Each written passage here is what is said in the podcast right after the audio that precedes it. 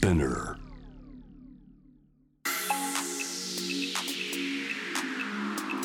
Amazon exclusive. Jam the world. Up close. 堀潤ですニュースから今を知り未来を見立てる情報プログラムジャムザワールドアップクロース始まりました皆さんは何か作られてますか？あの、まあ、ちょうどね秋にもなりましたしちょうど外で何かあの作ったりとかどこかに行って、えーまあ、農業とかも含めて何かやってみるっていうのにもちょうどいい季節かもしれませんけれども、まあ、そんなことを地で行くですね取り組みを本にされた方がいらっしゃいます。今回はノンフィクション作家の川内有夫さんをお迎えしてなぜ山の上に DIY で小屋を建てることになったのかお話を伺います。小屋作りを通して川内さんが得た確かなものとは一体何だったのか？とその前にまずは今日のニュースをチェックしましょう Headline News. 2023年10月26日正午現在のニュースをお伝えします国連の安全保障理事会で25日パレスチナ自治区ガザの人道状況を改善するためイスラエル軍やイスラム組織ハマスに一時的な戦闘中断を要請する決議案の採決が行われましたが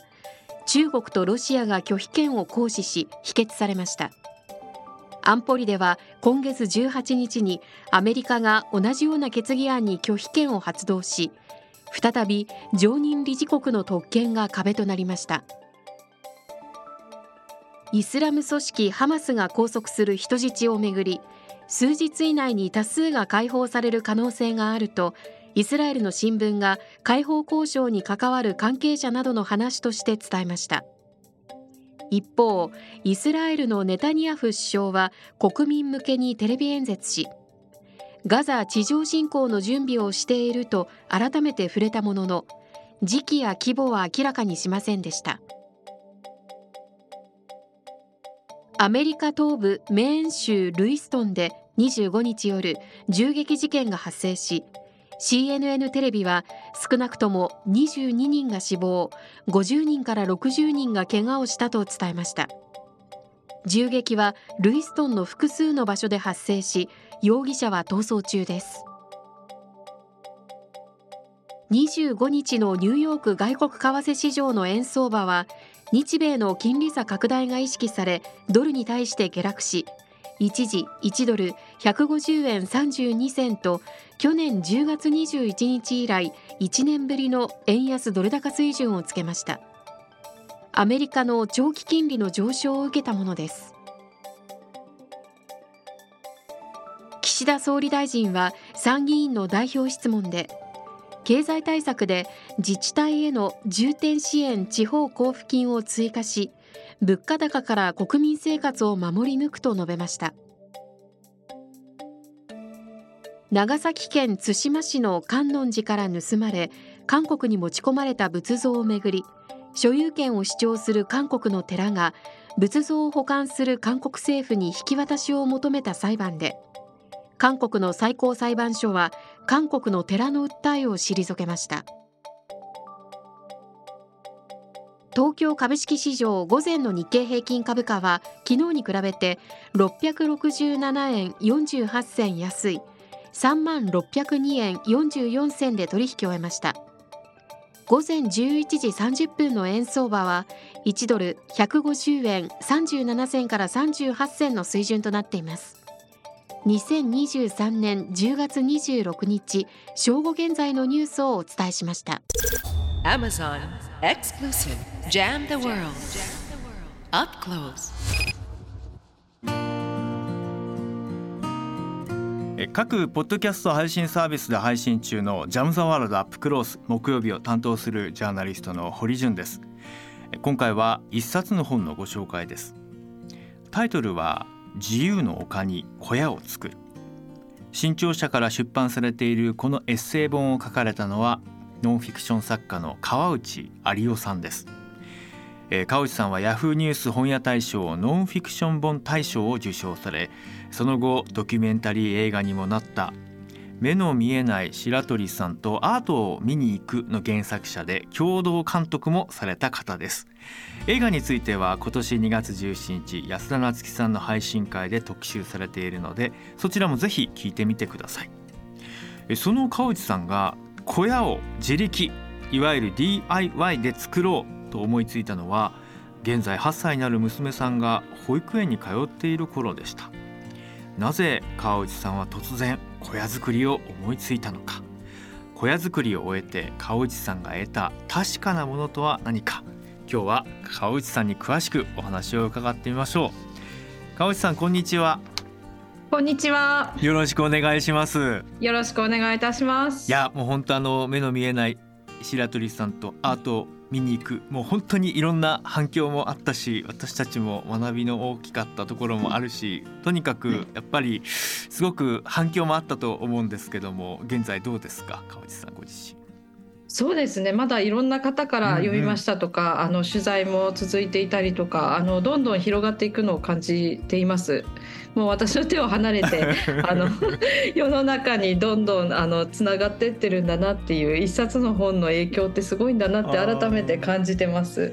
まあでも本当にね世の中捨てたもんじゃないんだなとかあもう僕もすごいこうなんてすごく力を入れてこう生きて世の中何変わるんだったら変えなきゃって こわばってるところあるんですけどなんかそういう呪縛からスッと解いてうん。大切なことを教えてくださったなと思っているのでなんか感謝してるんです。ありがとうございます。いえこちらこそ。あの一方で、はい。まああのー まあ今回はまた普段ジャムザワールド聞いている方、うん。あれ？あどういうテーマかなって思いながら今聞き始めてくださってると思うんですけども、うん。今回は川内さんの本に現代人が失ったものは何かそれを取り戻すためにはどんなアクションが必要かというテーマがまあ含まれているからかな、うん。と思いながらですね今日は伺っていこうと思います。そもそもあぜひ皆さんあの詳細本読んでいただきたいんですが改めて川内さんが小屋を作ろうと発想されたのはどんなきっかけからだったのかここから教えていただけますか？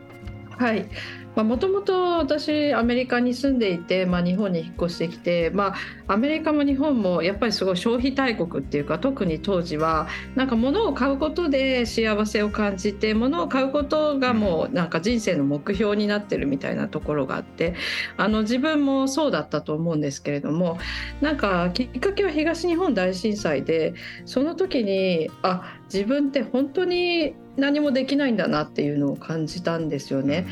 であの自分は例えば火を起こすとかそういうこともできないし何かちょっとしたものを作るっていうこともできないしいろんななんか大きなものに依存してる、まあ、電力とかもそうですけれども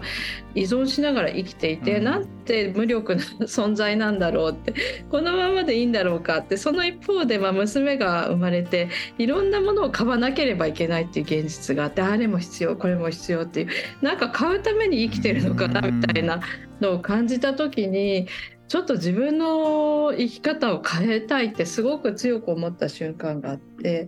で最初はあのま自分の娘のために机を一つ作ってみようっていうところから始めてそれすらも本当に試行錯誤でやり方が全く分からなくってうん。もうゼロの自分から、えっと、机を作り始めて、まあ、もうちょっと大きなものもうちょっと大きなものってやってるうちにあ小屋を、まあ、暮らしの基盤とも言えるなんか家を作れたら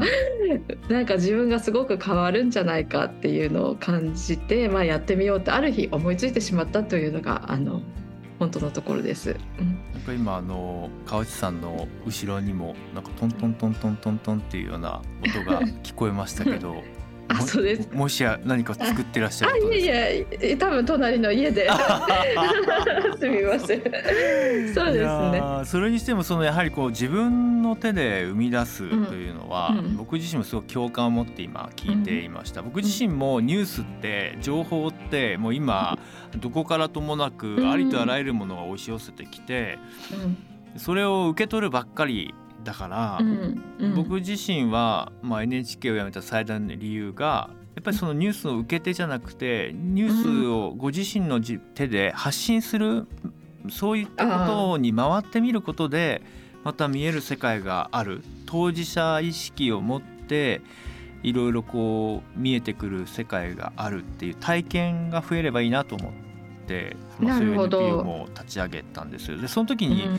今先ほど火を起こすという話がありましたけど僕は同じこと思いました。火さえ起こしてないんだなと思ったんですよね。そうなんですよね、なんか全部がアウトソースされていて、うん。でそのアウトソースのができなくなるともうあな何かが生活が滞ってしまうっていうのが非常に怖いなと思って。そそうですよね。う、うん。どうですか？でもその自分の手で生み出すということあの、うん。本を書くというお仕事は実は自分の手で生み出すということであるとも思うんですがそれとやはり自分で何かものを作るというのは全然違う体験ということなんでしょうか？えー、と本を書くっていうのも確かに自分の手で生み出すっていう意味ではあの近いものがあるんですよね。まあ、自分で取材したりうん自分で体験したものを、えー、と自分の力で書いていくっていうことなんですけれども今回まあ私がやっていたことって本当に自分の経験がまるでないことをやっていたんですよ。でそそうそれって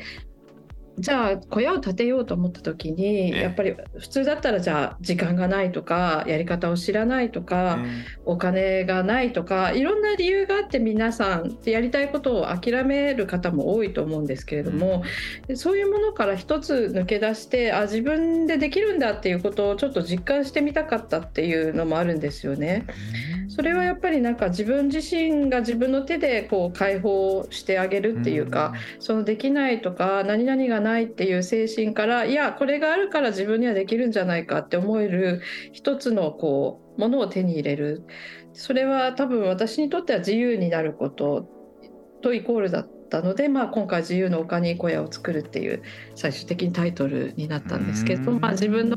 自由の丘を獲得していくまでっていううん。感じです。はい。そうか。何かこうものが出来上がるということよりかは、そこに至るまでのその過程においていろいろな気づき体験発見確かめられる価値えそうしたものがあるということですよね。そうですねあのそういうものってやっぱり自分のものになっていくから誰からも奪われないものじゃないですか。でその誰からも奪われないものをいかに獲得していくのかっていうことも大事だしあともう一つはあ自分がいかにできないやつなんだなっていうことを実感していくっていうかなんか大人私もう50代なんですけれども、ええ大人になるともう自分ができることばっかりやってて、まあ、仕事とかもそうですけどなかなかできないものをゼロからやるっていう経験ってもはやないですよね。でそうすると、まあ、いろんな方に教えをこいてうん。こってこれはどうやるんですかってどうしたらこれができるようになりますかっていろんな人にあの聞いていくプロセスでもあるんですけどなんか自分自身がこう謙虚になってもう一度学び直す機会になって世の中の面白さを再発見してったようななんかこう楽しみの自家発電的な意味もあって。楽しみの自家発電。そうですね。いい言葉ですね。うんまあ、何もなくてもあの自分自身がこれを作ろうと思った瞬間にもう楽しみが始まってるっていう感じでもう本当に楽しみが自家発電で続いていくみたいなところと、まあ、自分の能力の低さを実感しながら 楽しんでいくっていうところでしょうか。もうこのん時点で聞いてくださってる皆さんもちょっとムズムズしてあれ？なんかやりたいなっていう気になってきている方いらっしゃるかなと思いますね。いややりましょう。ねやりました。あの小屋とはいえ、うん D うん小屋とはいえっていうか小屋だからこそというか DIY で家を建てるという作業は大変だったですよね。あの思った以上に本当に大変で。あ のすごい簡単に考えてたなと思うんですけどうん。なんて難しいんだろうとか思って水平を取るとかそういうことすらよくわからなくてどうやったらいいのか。ここ斜面なんだけどどうやったらまっすぐになってくれるのかしらみたいな。そういうところから始まって自分は力もないので木材とか運ぶのもヒーヒーだしえ暑さ寒さもうこんなに厳しかったのかなとか言うのも恥ずかしいんですけれどもそういうところから始まって何もかもが大変でした。実際に予算に関しても上限を決めていた。一応100万円っていうふうにん。あの決めていたんですけども、まあ、そこに何か意味があるわけではなくって、まあ、お金をかけたらいくらでもいいものができるし、あ。のやっぱり買うこととどんどんイコールにつながっていくと思うんですよね。じゃあ調達しちゃいますすもんね。予算がそうなんですよ。潤沢にあるんだと思ったらあじゃあこれをあこれ素敵だな。あこのデザイン入れればいいか。なっちゃいますね。あそうそうなんですよね。だからある程度条件がある方がやっぱり面白い面白みが増すっていうかクリアすべき障壁も増すしみたいなのがあってそう一応じゃあ100万円以内で全て賄うっていう気持ちでやりました。そういう意味であれですか？水道や下水道も通っていないエリアがいいとかその制約を課していくという意味の文脈だったのかまた別の理由だったのか。あそれはまた、えっと、別の理由があって、一応その、まあ、東日本大震災の話に戻るとやっぱりそのインフラとかあの大きなそういう電力会社とかそういうものに依存して生きてる自分今ももちろんそうなんですけれども、ええ。都会に住んでる以上は。だけど少しでもそういうものから切り離した生活ができない、実践できないだろうかっていうところもあって始めたので、まあ、オフグいわゆるオフグリッドって言われるあの水道管とか、えー、と下水管電力あの送電線につながってない生活をしてみたいなと思って、あの一応そういうエリア的にはあのそういうものはあるんですけれども私の小屋がある土地にはあの何もつながってないです。そういった意味ではなんか一番あの災害や有事に強いっていう、まあ、そういう場所かもしれないですね。あそうですね、うん。あのトイレもコンポストだし、うん。っていう、うん、何もかもあの、まあ、電力は太陽光で賄って、であと寒さがだ寒い時は焚き火みたいな、そういう生活ですね。うん。実際にあの完成までの手順っていうのを少し確認したいんですけれども、最初は土地探しから始まるんですか？そうですね。土地はあの、まあ、小倉平君っていう、えー、と発酵デザイナーをしているあのお友達がいて、うん。彼が自分の すごいあの、ね、カジュアルに「あ自分が使ってない土地があるから使っていいよ」って。そういう感じで始まる「あじゃあ本当にいいの？あいいよいいよ」みたいな感じでだから彼の持ってる土地の一部に建てさせてもらってます。であとは、まあ、設計図を書いてとかあの材料を集めてってでも一番問題なのはやっぱ自分のスキルなんですよね。うん何がネックってそこでスキルをつけていくっていうところに一番時間がかかったと思います。うんそうですか。スキルっていうのは、それは例えばまあね私は一級建築士の資格を持っています、わうん。分かりやすいですけど、そうではなくてどういうスキルからあの自前の DIY で小屋っていうところまで考えておけばよろしいですか、最初はもう本当に木材を切るとかで正確に測って直角に切れるようになるとかそういう基本的なところから始まってじゃあ板と板はどうやってつなぐんだろうとか、どういうものを使ってそれは一つに一体化してくれるんだろうかっていうのもあるし、まあ、水平の取り方とかそうですね。もうい切りが上げあの一個一個はシンプルなんですけどそれが積み上がって総合スキルになっていくみたいな。もの をまっすぐ立てるっていうのは大変なことですよね。あーめちゃくちゃ難しいですね。写真を見てますけどでも綺麗にねああの 木もそれぞれつなぎ止めていらっしゃっていやいやもう何回も失敗しまくって。うわここもやり直しかみたいなのが繰り返されはいてできたのも結構しょぼい小屋なんですよ。皆さん見たらわかるんですけどえこんなしょぼいもの作るのにそんなに時間かかるのみたいなところであのって感じると思うんですよね。それぐらいに私たち、私たちって他の人巻き込んじゃいけないかもしれないですけど、都会に生きてる人間は何もできないず知らずに生きてるっていうことを自覚しました。そうですか、その知らないことが多いんだできないことが多いんだと知ることによって一番何を身につけた手に入れたと思われますか、あのまあ今ってあのすごく自己責任論が強い社会じゃないですか。で誰かに頼るっていうことが難しい人もいると思うんですよね。頼らずにできたら一番いいみたいな考え方がはびこってると思うんですけれども実際そういうふうに生きられる人って非常に少なくって我々は何かに頼って生きてる。で私はあの比較的頼るのが 苦手だったと思うんですよね。何でも自分でできるようにならなければいけないっていう観念にすごく縛られてたんですけれどもそこから解放されてやっぱりいい意味で誰かに頼れるようになった。わからないことは聞けるようになってそれが恥ずかしいとも思わなくなりなんかそのじあ違う形の自立の仕方を覚えたっていうそこが大きかったと思います。うんまあまさにあのジャム・ザ・ワールドでも何度も出演していただいている恵比寿新聞の高橋編集長は、はいはい、共通の知り合いでもありますけどまさに例えばね地元工務店っていうのを仲間たちと立ち上げて、うん。ねちょっとしたあの地域のおばあちゃんのこのね困りごとみたいなのは「いいよすぐ作るよ」なんていうことでいろんな人たちが集まって作っていくみたいな。それは単に物を作るではなくてやっぱり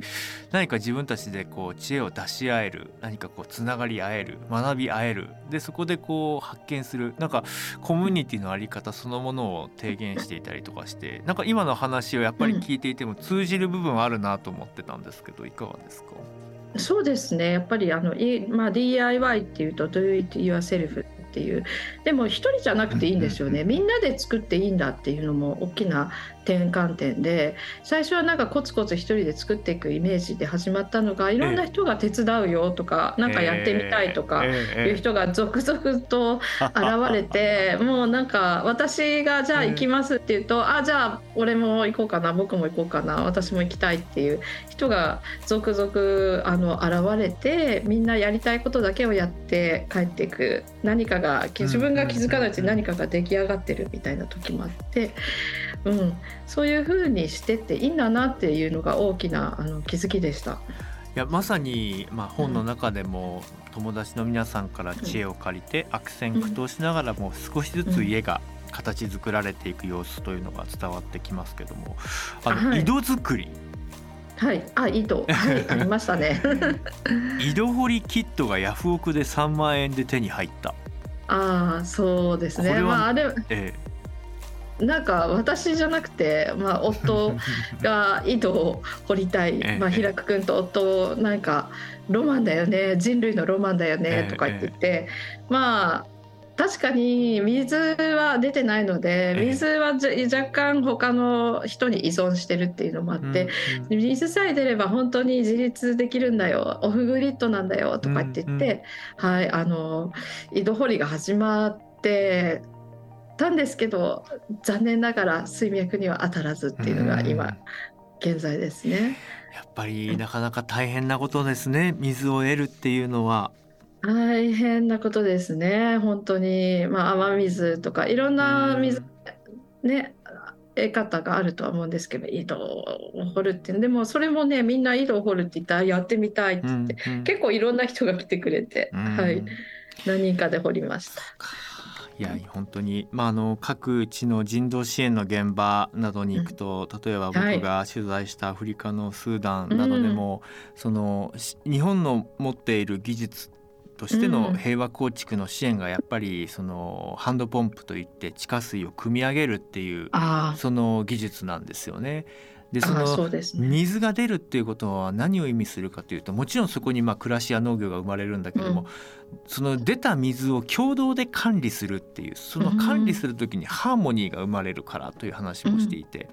やっぱりその水の価値っていうのはほ掘るっていう作業に焦点を当てることでそこに水がある価値みたいなのが見えてくる、まあ、そういう原体験みたいなのってもう日本で今普通に暮らしてたらもう水道ぎ蛇口ひねら出ちゃうので全然この価値をやっぱり感じる時ないなと思っていて。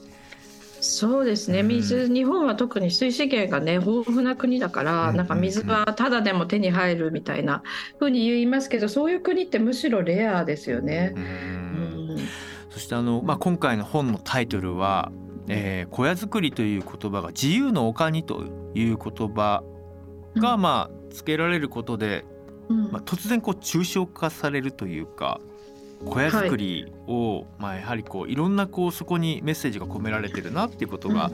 まあ、今日のお話も含めてですけども、感じ取れました。小屋作りと自由の丘これがこうセットになっているのはどういう思いからこのタイトルになっているんでしょうか、うんやっぱりいろんな制約がね自分に課せられてる中で、まあ、子供もいてなかなか時間がないあの仕事をする時間も限られてるとかいろんな制約がある中でやっぱり自由であるっていうのはどういうことなのかっていうのをずっと考え続けていた何年間だったと思うんですよね。えそれまで自分一人のために仕事をして生きていければいいやから娘はどうやって生きるんだろうとか自分はでもその中でも自分らしくどう生きていくのかなとかそういうことを考える中でえやっぱり自分の精神をいかに自由に保つのかっていう戦いだったような気がするんですよ。うんうん、で制約に目を向け始めるとやっぱりキリがない。うん。で社会を変えるっていうことを大きな主語ではなくまずちょっと自分が変わってみなければっていうところで、まあ、自由の丘にっていうこう自分のな心の中にある自分の自由の丘を目指していくという感じでしょうか。そうか。うん僕があの自由という言葉に関していろいろこう本当に教えてもらった一人が香港人の若者だったんですよね。うん。あのーまあ2019年でもうん中国共産党政府から、そして香港当局からの厳しい弾圧、うん。まあ、自由は奪われていく、まあ、そういう中で僕がお話を聞いた香港人は「日本の人たちに何を伝えたいですか?」経済に負けないでくださいって。言ったんですよね。あなるほど。うん、経済に負けないでくださいって。まあなんか最初は小さなね本当に些細な、うん。ささやかな願い、豊かになりたい、うん。でもそれがだんだんだんだん膨らんでいく中で、うん。自己決定権ではもうかばいきれないような大きな装置になってしまって、うん。やがてそれが欲望の渦に飲み込まれて自由っていう一番大事なものを自分たちから差し出してしまうっていう。うん。そのありように関して経済に負けないでくださいっていう風な一言で言っておられたんですよね。なんか今日のお話伺っても自己決定権だったりとか、まあ自らの尊厳だったりとか、ううん。ん、そうしたものとこの今の消費社会のあり方っていうのが実を言うとこう関わっているんだっていうことも改めて感じ取れました。そうなんですよね。本当にその人間の能力とか、うん。そういかにお金が稼げるかみたいなところで価値が決まってしまう社会っていうことにも非常に大きな抵抗をもともと覚えていて、でそういうものと常に抗っていきたいのにでもいろんなものを買わないとなかなか幸せになれない自分みたいなもう自己矛盾の中にうんいたうん。のでその自己矛盾との戦いっていうのもあったと思います。ううんん。うん。家づくりではなかったら、例えばどんなことをしたら確かなもの、まあ、そうしたこう自由を感じ取れる。自分でこう何かをやっているって感じ取れるのか。おそらくリスナーの方いやすごく共感したけど うん。さすがになかなか家までは作れないなっていう方もいらっしゃるかもしれませんが、何かアドバイス提言あればぜひ教えてください。でもあの何でうんも良いと思うんですよね、ええ結局のところその表現をしていくっていうことだと思うので自己表現はの手段っていうのはいろいろあってさっきもね本を書くっていうのも一つの表現でもありで自分なりのなんかいあの自分が出せる表現の手段があればそこにはいつも自由が広がっていると私は思うんですよね。そう。でいろんなものを他の人に委ねてしまうとやっぱり自分が決められる範囲がどんどんどんどんあの狭くなってしまう。でも例えばこの部分だったら自分が100%あの、えー、と楽しめるし100%コントロールできるしっていうものがあればあの自分の自由を守っていけるとは思います。そこからいかに広げていったり伝えていったりできるかっていうことだと思うのでなんか家を皆さんが作らなければいけないっていうことではあのないと思うんですよね。うん、そうですよね、まあ、うんなのでぜひそのヒントをつかむためにも、うん。えーはい。川内さんのエッセイ「自由の丘に小屋を作る」読んでいただきたいなと思います、新潮社から発売中です、はい。川内さんのお子さんの成長に合わせて小屋が組み上がっていく。その様子を一緒に体験しながら、改めてその小屋作りとは何か、えー考えてみる時間を過ごすことができます。今回はノンフィクション作家の川内有夫さんにお話を伺いました。川内さんありがとうございました。どうもありがとうございました。さあ川内さんとの対話いかがだったでしょうか？あ最初はねあれ？ジャム・ザ・ワールドを結構なんかほのぼのとした話題なのかなと。聞き始めた方もいらっしゃると思いますけども。実を言うと本質的な部分では本当にあの世界情勢であの今問われている自由っていうものの価値、まあ、そこにつながる話だったなと。ね、本当に自由な社会っていうとすごく大きな主語ですけども自分が自分でしっかりと手のひらの中に感触を持ちながら決められることっていうのが、まあ、いかにまあ尊くいかに実を言うと忘れていたかっていうことも感じさせるお話でしたよね。皆さんはどう感じられましたか？ぜひハッシュタグジャムザワールドをつけて感想ツイートお待ちしております。ニュースから今を知り未来を見立てる情報プログラムジャムザワールドアップクロースは毎週月曜から金曜日の毎日午後3時に当日のニュースとともに配信しています。また過去の配信回のアーカイブは Amazon Music で聞くことができます。ぜひ Amazon Music にアクセスをして気になるテーマを見つけて聞いてみてください。フォローもお待ちしております。ここまでのお相手は堀潤でした。また来週。Amazon exclusive. Jam the world up close.